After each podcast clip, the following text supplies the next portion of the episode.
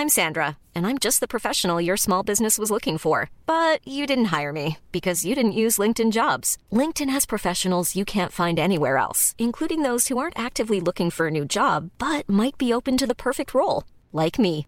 In a given month, over 70% of LinkedIn users don't visit other leading job sites. So if you're not looking on LinkedIn, you'll miss out on great candidates like Sandra. Start hiring professionals like a professional. Post your free job on linkedin.com/people today. Bonjour à toutes et à tous, bienvenue dans le podcast La Sueur. Ce podcast vous est présenté par notre partenaire 100 pour chanvre. Sur toute la boutique 100 pourchanvre.com, vous avez droit à 25% de réduction avec le code La Sueur 25 100 pour chanvre propose des produits de qualité à base de chanvre bio ou naturel, sans pesticides ni OGM. 100 pour chanvre sont des produits pour faire du sport, calmer les douleurs, bien manger, se détendre, bien dormir. Bonne écoute. Bonjour à toutes et à tous, bienvenue dans le podcast La Sueur. Bonjour mon cher Os, comment ça va? Ça va super. Eh ben moi aussi je vais très bien puisque tu poses la question. Alors, Comment ça va Guillaume? Alors aujourd'hui, on va parler de Kamaru Ousmane. Kamaru Ousmane, on est assez surpris puisqu'on a suivi son ascension. Véritablement, il est passé de détester Monsieur 30% à aujourd'hui en train de devenir une véritable figure de proue de l'UFC, numéro 1 en pound for pound. Mais avant d'en parler, n'oubliez pas, Road to 100 G's. Plus que jamais, on s'en rapproche, on se rapproche lentement, mais sûrement, enfin pas si lentement des 90 000 abonnés. N'hésitez pas, un petit pouce bleu, un petit abonnement, ça nous aide énormément. Et avant de lancer le générique, je tiens à préciser, on a eu beaucoup, beaucoup de commandes pour les savons donc merci beaucoup.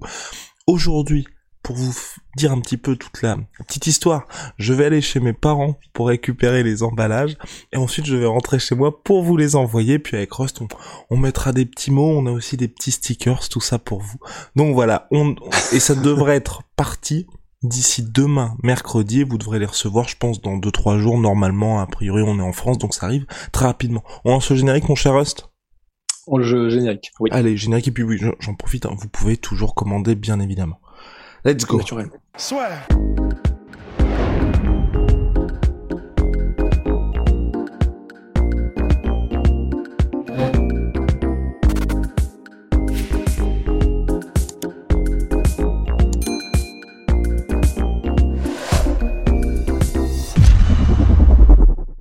Alors Rust, Kamaru Ousmane, parce que oui, c'est Rust qui voulait en parler, donc si vous n'appréciez pas le sujet de ce podcast, n'hésitez pas à le dire en commentaire, à dire Rust, bon, faut, t'es très bon dans tes analyses et dans ton storytelling, mais euh, pour euh, l'éditorial, va falloir, va falloir se calmer. Non, Rust voulait parler de Kamaru Ousmane, parce que là, plus que jamais, c'est vrai qu'on a l'impression que la perception de ce combattant change aussi bien du côté de Dana White que des fans. Ouais, et, et c'est pour ça que, que ça me semblait vraiment intéressant comme sujet, c'est que ça, les dynamiques de carrière qui changent dans, en termes de perception des fans, c'est assez courant. On se souvient qu'il y a, ben, pour une des plus connues, par exemple, Ronda Rousey ou Conor McGregor, mais Ronda Rousey qui au début était vraiment adulée, c'était euh, par, euh, enfin, tu sais, c'était celle qui était la figure de proue, euh, on, on la mettait en exemple pour les petites filles, etc. Et après euh, sa première défaite, ça a été vraiment, mais au niveau de bon des performances sportives, mais même comme elle a, en gros, elle a été, comment dire, euh, c'est pas qu'elle a pas assumé la défaite, mais tu sais, elle a pas été gracieuse dans la défaite. Et à partir de de, ce moment-là, il y a eu, ça a été une espèce de de de, de fuite en avant. Et, euh, et sa perception aux yeux des fans a complètement dégringolé. C'était vraiment intéressant en tout cas. Et là, oh bah, pas Conor McGregor, pareil. Hein, il y a un moment donné, alors il a toujours été polarisant, mais il y a un moment donné où il était un peu, il avait de l'esprit et euh, bon bah clairement il était provocateur, mais mais beaucoup de gens euh, vraiment le, le comment dire l'adoraient ou en tout cas beaucoup de gens euh, le, portaient en très haute estime. Et ben là, euh, avec la dynamique de carrière, pareil, ça commence par les performances sportives, mais du coup là il est en train de vraiment, enfin il est en train de perdre tout le monde petit à petit. Et c'est assez intéressant aussi de noter quand c'est dans l'autre sens. Et là, pour Kamaru Usman, je trouve que c'est dans l'autre sens. Et franchement, c'est assez, c'est vraiment plaisant euh, à suivre parce que effectivement, comme tu l'as dit, on, à la base, Kamaru Usman, il a toujours été, euh, comment dire, euh, ça a toujours été un très très gros prospect, même dès les débuts. Et quand, mais quand il est arrivé à l'UFC, il avait un peu cette réputation de ennuyeux euh, au niveau de la personnalité euh, un peu fake Et puis euh, voilà, pas intéressant aux yeux des fans. Les, fans n'avaient pas envie de le voir grimper en fait, n'avaient pas forcément envie de le voir monter parce qu'il ne leur transmettait rien. Et en plus de ça, voilà, il y a eu après ce combat contre Emile Mick, euh, le fameux, euh, je sais plus comment il avait tourné ça, mais c'était en mode euh, ouais voilà. Et puis en plus là, c'est je, je, suis juste à 30%. Le combat avait été vraiment ennuyeux, enfin de ce que je me, si je me souviens bien, et il avait il avait terminé par son son comment dire son interview d'après combat en disant et en plus j'étais qu'à 30% et du coup Dana White l'avait allumé, mais descendu en conférence de presse après en disant euh, bah, tu ferais peut-être bien de t'activer un peu et de te mettre au moins 70, euh, juste histoire de, que les fans vibrent un peu plus pour toi, tu vois. Enfin, un truc comme ça. Et en gros, à ce moment-là, vraiment, Kamaru Usman, c'était, ouais, c'était un peu le, le, vilain petit canard, quoi. Mais, et c'est là où c'est vraiment, vraiment fascinant, c'est que force est de constater que là, particulièrement depuis qu'il est devenu champion, et que, un, au niveau des performances sportives, il n'y a plus rien à dire, c'est un démolisseur et il finit les combats, il termine les contenders méritants et légitimes, il les termine avec la manière et il accepte tous les combats, mais vraiment, enfin, il est extrêmement actif il est devenu numéro un en pound for pound. Et en plus de ça, en fait, la raison pour laquelle vraiment je me suis dit, bah, ce serait intéressant d'en parler, c'est que tu vois, le, le, le, switch où je me suis dit, OK, là, vraiment, c'est trop intéressant, c'est ce qu'il a dit par rapport à Colby Covington. On connaît leur rivalité. On sait que euh, bah, Colby Covington, il est très, très, comment dire, euh, vocal, extrêmement provocateur lui-même et, et, polarisant. Et pourtant, euh, Kamar Ousmane, il y a quelques, il y a quelques jours, disait, ben, on peut ne pas aimer Colby Covington, mais on ne peut pas ne pas le respecter pour ce qu'il accomplit en tant que combattant. Je le mets dans le top 15 des welterweight all-time. Respect à lui. Et cette espèce de grandeur d'âme et cette espèce de, de, de, recul et de maturité, c'est extrêmement inspirant. Vraiment, c'est super, super inspirant. C'est beau c'est c'est un vrai une mentalité de champion, une mentalité de, de vraiment de, de, de personnes qu'on qu'on suit et tu sais que dont tu as envie de faire l'exemple pour pour euh, des gens, les, les enfants, etc. Donc tu peux parler avec pour fierté. les générations futures finalement. Pour les générations futures. Exactement. Et, euh, et je m'arrêterai là, mais voilà, tout ça, c'est voilà. Maintenant que j'ai un peu développé mon point, je sais pas ce qu'en pensent les gens. Peut-être que ce soit ils sont pas d'accord, ce serait vraiment intéressant. Mais voilà, je j'adore cette espèce de revirement petit à petit de carrière. C'est peut-être euh, le fait d'être champion qui a modifié un peu sa manière de voir les choses. C'est peut-être euh, depuis qu'il a eu Trevor Whitman ou qu'il côtoie d'autres personnes, je sais pas.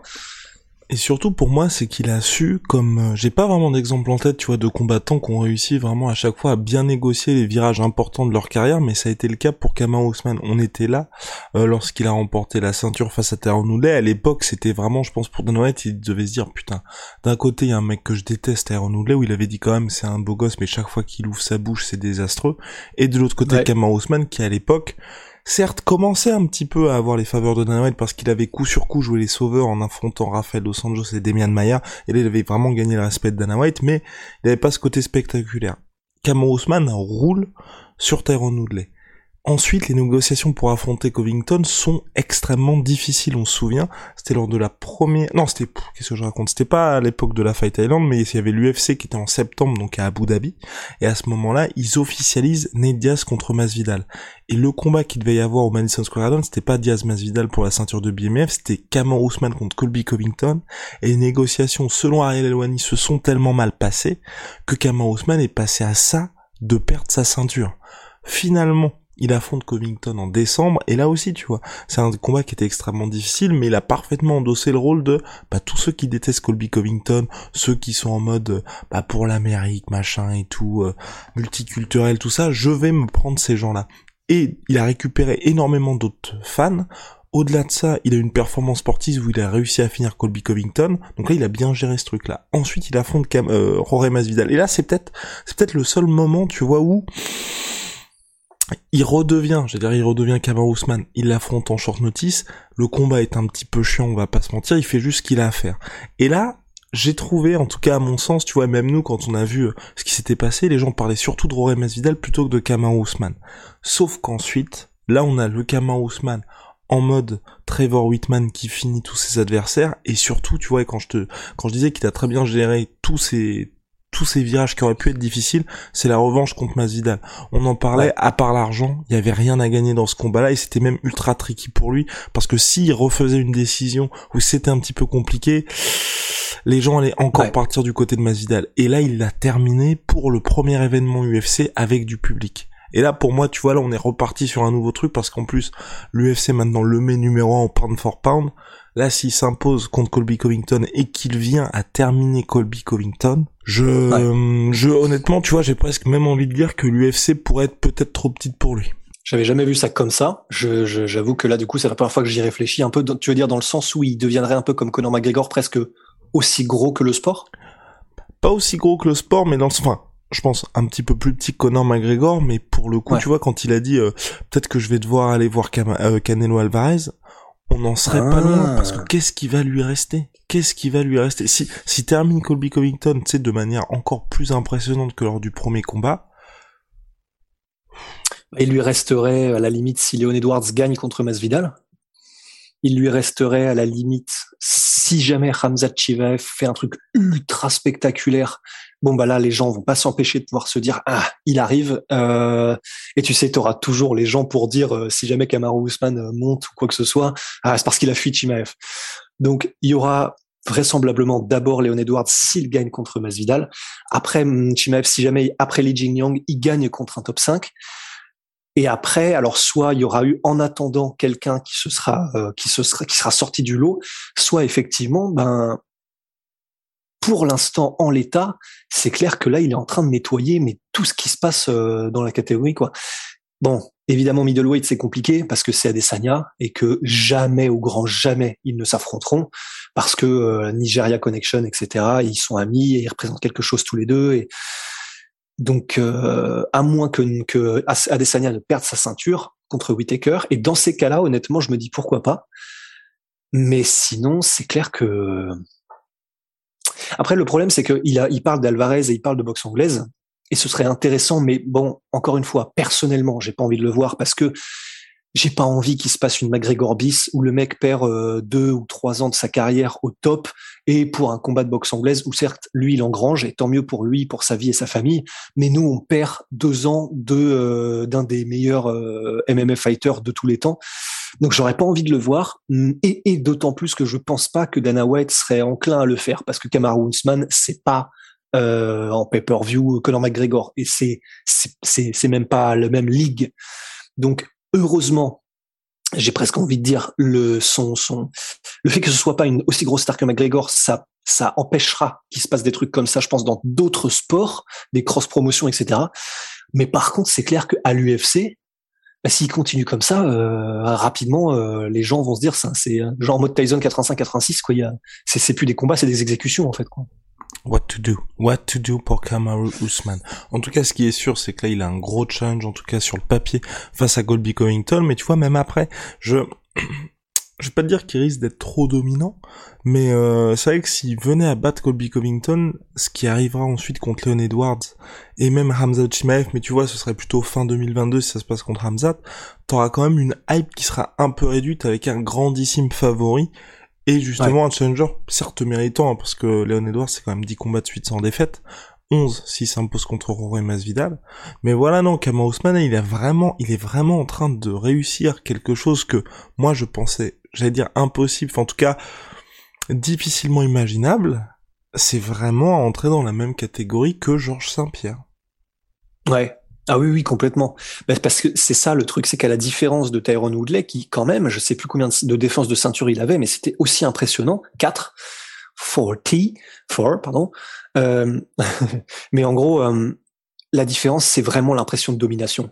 C'est que il, un, l'impression de domination, c'est clair. Enfin, quand il termine Gilbert Burns de cette manière, avec ce panache, quand il termine Masvidal de cette manière, avec ce panache, quand il termine Colvington avec cette manière de ce panache, c'est juste, tu ne peux pas, tu ne peux que t'incliner de respect en fait devant le, devant le, le, côté fou de la performance, devant le côté rouleau compresseur. Et en plus de ça, c'est vrai que c'est vraiment c'est intéressant qu'on mentionne Georges Saint-Pierre parce que tu vois ce qu'il a fait par rapport à Colby Covington avec cette espèce de, tu sais, ce respect presque inattendu tellement il est beau mais euh, mais vrai tu vois parce qu'au final c'est factuel c'est vrai que Colby Covington est extrêmement bon et peut-être effectivement dans le top 15 de welterweight de tous les temps mais le fait qu'ils le disent c'est magnifique et il l'a fait aussi avec Nick Diaz par exemple en mode bah tu sais Nick Diaz avait dit bah moi je voudrais je voudrais Ousmane euh, je voudrais faire ce combat de reprise contre Ousmane etc Ousmane n'avait pas répondu à ce moment-là mais par contre après la performance de Nick Diaz, même lorsque Nick Diaz avait perdu, il lui a rendu les honneurs. Et, pareil, hein, moi, ça m'a, ça m'a bougé, tu vois. Enfin, c'est beau de la part de Kamar Ousmane de, de faire ça. C'est vraiment, c'est de la, c'est, c'est vraiment preuve de noblesse, quoi. Donc là, il est effectivement en train de d'aller, de marcher tranquillement au pas vers ce statut de Georges Saint-Pierre, quoi. Oh là là, c'est dit de la part de Rust. Je me permets de double coupure de, de Rust. C'est pour le coup, euh, Cameron Ousmane, je pense aussi, les gens vont dire, et là je partage cet avis pour par exemple euh, Habib dans le sens où son règne était trop court puisque c'est seulement trois défenses de ceinture. C'est vrai que Cameron Ousmane, même si il s'arrêtait à 6, si les six mecs qu'il bat, il les termine tous et qu'on a vraiment le sentiment en fait qu'il a nettoyé la catégorie.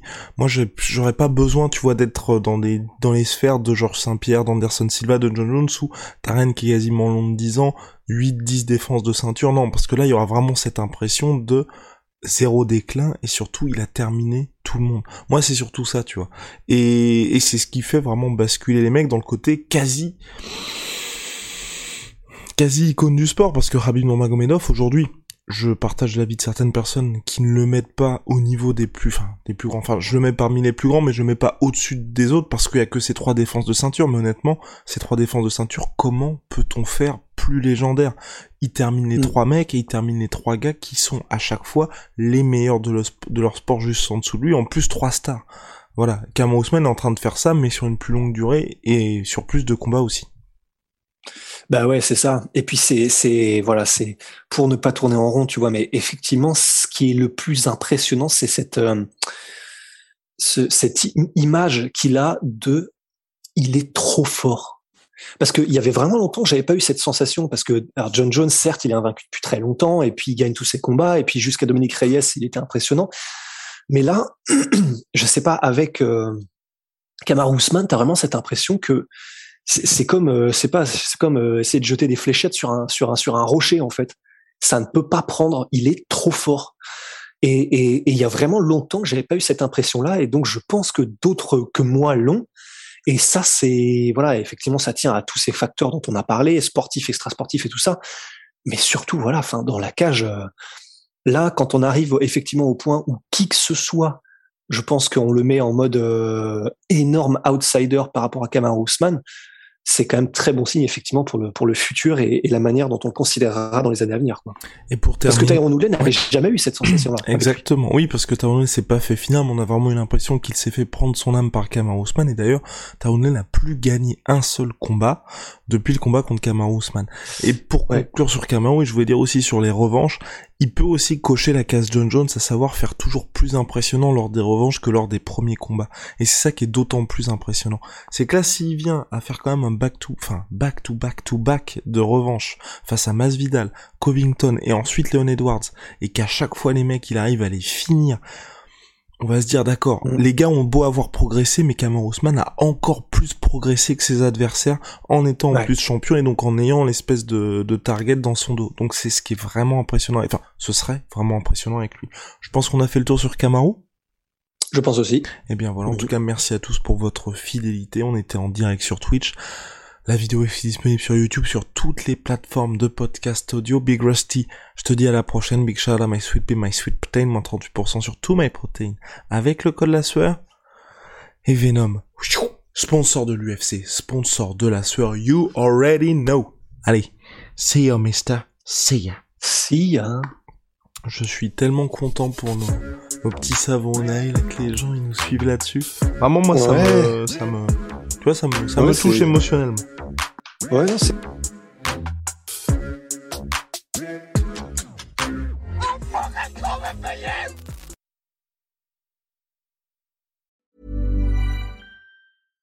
When you make decisions for your company, you look for the no-brainers. And if you have a lot of mailing to do, stamps.com is the ultimate no-brainer. It streamlines your processes to make your business more efficient, which makes you less busy. Mail checks, invoices, legal documents, and everything you need to keep your business running with Stamps.com.